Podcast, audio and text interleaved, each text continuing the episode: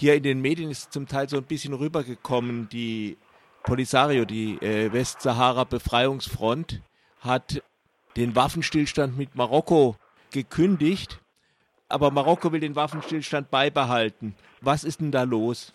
Naja, das ist natürlich ziemlich, naja, üblich, sagen wir mal, eine übliche Argumentation oder ein übliches Vorgehen von Marokko, wo seit, naja, jetzt 29 Jahren sich eine Provokation an die nächste reiht um vor allen Dingen die Umsetzung des damals geschlossenen äh, Waffenstillstandsvertrags, äh, das war 1991, äh, nicht umzusetzen, der ja unter ähm, Aufsicht der UNO-Mission MINURSO die Durchführung eines Referendums in der Westsahara über die Unabhängigkeit vorsieht. Das war die Grundlage dieses Waffenstillstandes und die äh, marokkanische Regierung oder Marokko, die verschiedenen Regierungen, die es, die es seitdem gab, also Hassan der Erste, Hassan der Zweite und so weiter, ähm, haben eigentlich nie irgendwas getan, um diesen äh, Vertrag zu erfüllen, sondern alles getan, um diesen Vertrag ähm, zu auszuhöhlen.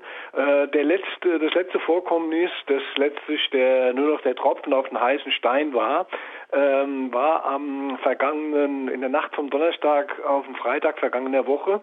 Da haben die marokkanischen äh, Streitkräfte äh, in diesem sogenannten äh, Schutzwall, den die Marokkaner da zwischen der besetzten ähm, besetzten Westsahara und dem Wüstenlager, in die ja ungefähr 200.000 äh, Saharauis nach der Besetzung geflohen sind, ähm, errichtet wurde, in dieses ähm, in diese Schandmauer, wie die Saharauis sie nennen, ähm, haben sie drei Öffnungen gemacht und haben von dort aus äh, mil militärischen Einsatz ähm, vorangetrieben, um eine Straße, die von den Saharauis besetzt war, äh, zu räumen. Das ist eine Straße, die führt durch eine fünf Kilometer äh, entmilitarisierte Pufferzone, die unter dem UNO-Mandat steht.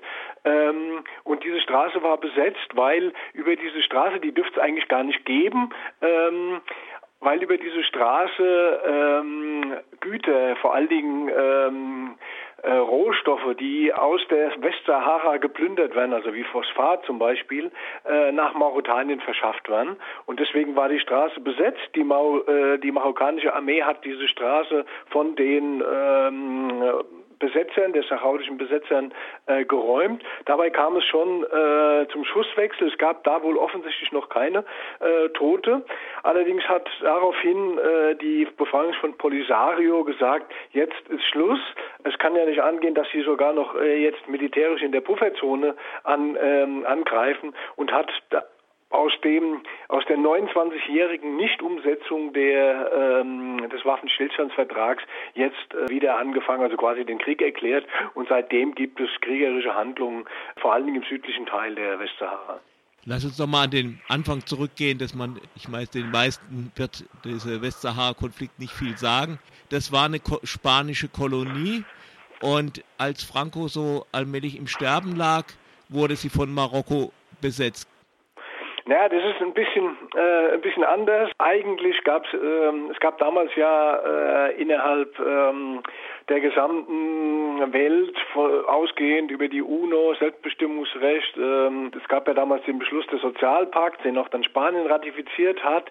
Das heißt, äh, es gab eine Entkolonisierung und Spanien hatte halt in der Westsahara noch diese Kolonie und äh, in dieser äh, Entkolonisierung über die Vereinten Nationen war vorgesehen, dass die ähm, Saharauis das Recht bekommen, über ihre Region selbst zu bestimmen. Spanien hat sich aber dann entgegen der Verpflichtung, die man eigentlich mit so einer Inkolonisierung eingeht, einfach äh, mehr oder weniger fluchtartig aus dem Gebiet zurückgezogen und hat quasi den den Marokkanern und den Mauretaniern damals das Feld überlassen. Die haben dann von beiden Seiten die Westsahara quasi eingenommen, die Marokkaner über den sogenannten Grünen Marsch und Mauretanien ist damit Militär einmarschiert.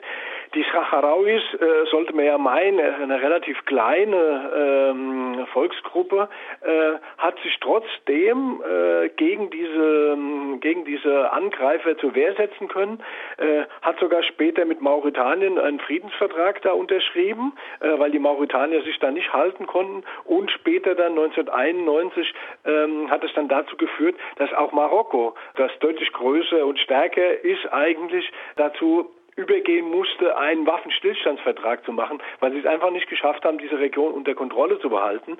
Ähm, das war aber eigentlich auch nur ein ähm, ein, Schachzug, ein, diplomatischer Schachzug, um darüber äh, quasi die Kontrolle zu behalten. Die sind dann immer weiter in den letzten 30 Jahren von dem, äh, was eigentlich vereinbart war und was eigentlich auch mit ähm, über den Sozialpakt der UNO, Selbstbestimmungsrecht und so klar ist, äh, dass die, dass die Saharauis ihr Selbstbestimmungsrecht haben und entscheiden können, ob sie in Marokko bleiben wollen oder ob sie selbstständig werden sein wollen, nicht durchzuführen.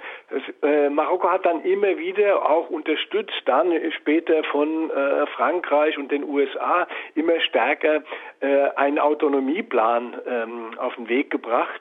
Äh, Autonomie, äh, naja, man kennt das ja, wie, ich meine, ich bin ja hier im Baskenland, ich weiß ja selbst, wie das äh, mit diesen sogenannten Autonomien in Spanien ist. Die sehen dann teilweise auf dem äh, Papier ganz gut aus. Ich möchte mir das gar nicht ausmalen, wie eine äh, Autonomie, eine Pseudo-Autonomie in einem autokratischen Königreich wie, ähm, wie Marokko aussehen könnte. Du hattest ja das, den Punkt Rohstoffe erwähnt. Ich denke, dass so westliche Konzerne aus so einer Konfliktzone oder sowas dann die einfach auch die Finger weglassen. Ja, das wäre eigentlich angesagt, aber genau das Gegenteil ist der Fall.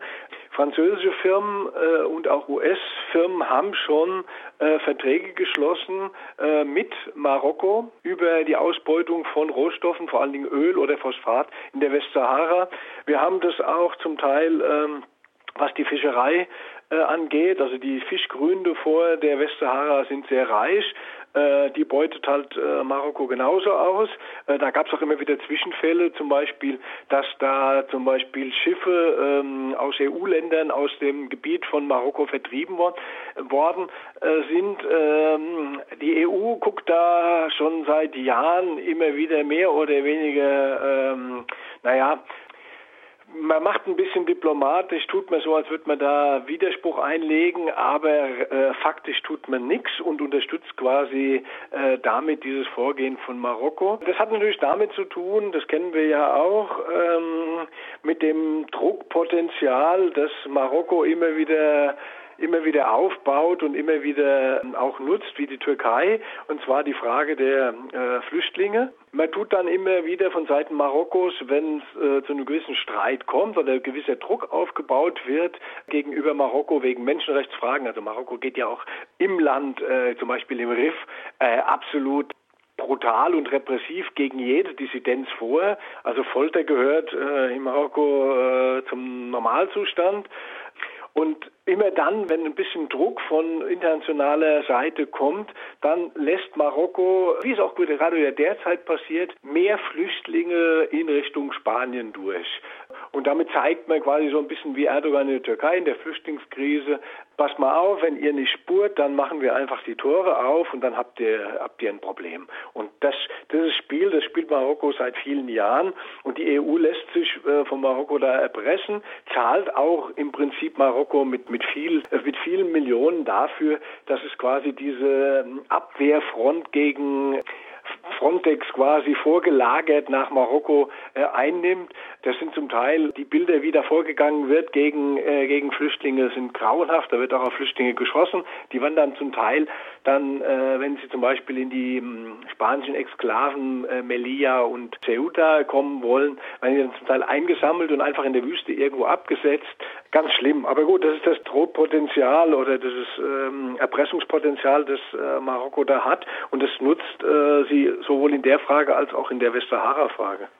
Also es gibt noch, vielleicht kann man das antworten, also die, die, die Kämpfe sind da relativ heftig. Es gibt jetzt so quasi das vierte Kriegskommuniqué und äh, die Befreiung von Polisario hat mittlerweile eine klare ähm, Linie, sagt, solange Marokko nicht einen ähm, einen Zeitpunkt nennt, also für den Abzug, aber ich glaube, äh, die Rückzugsposition ist dann ein Zeitpunkt für das Referendum, wird, wird es keine Waffenruhe mehr geben.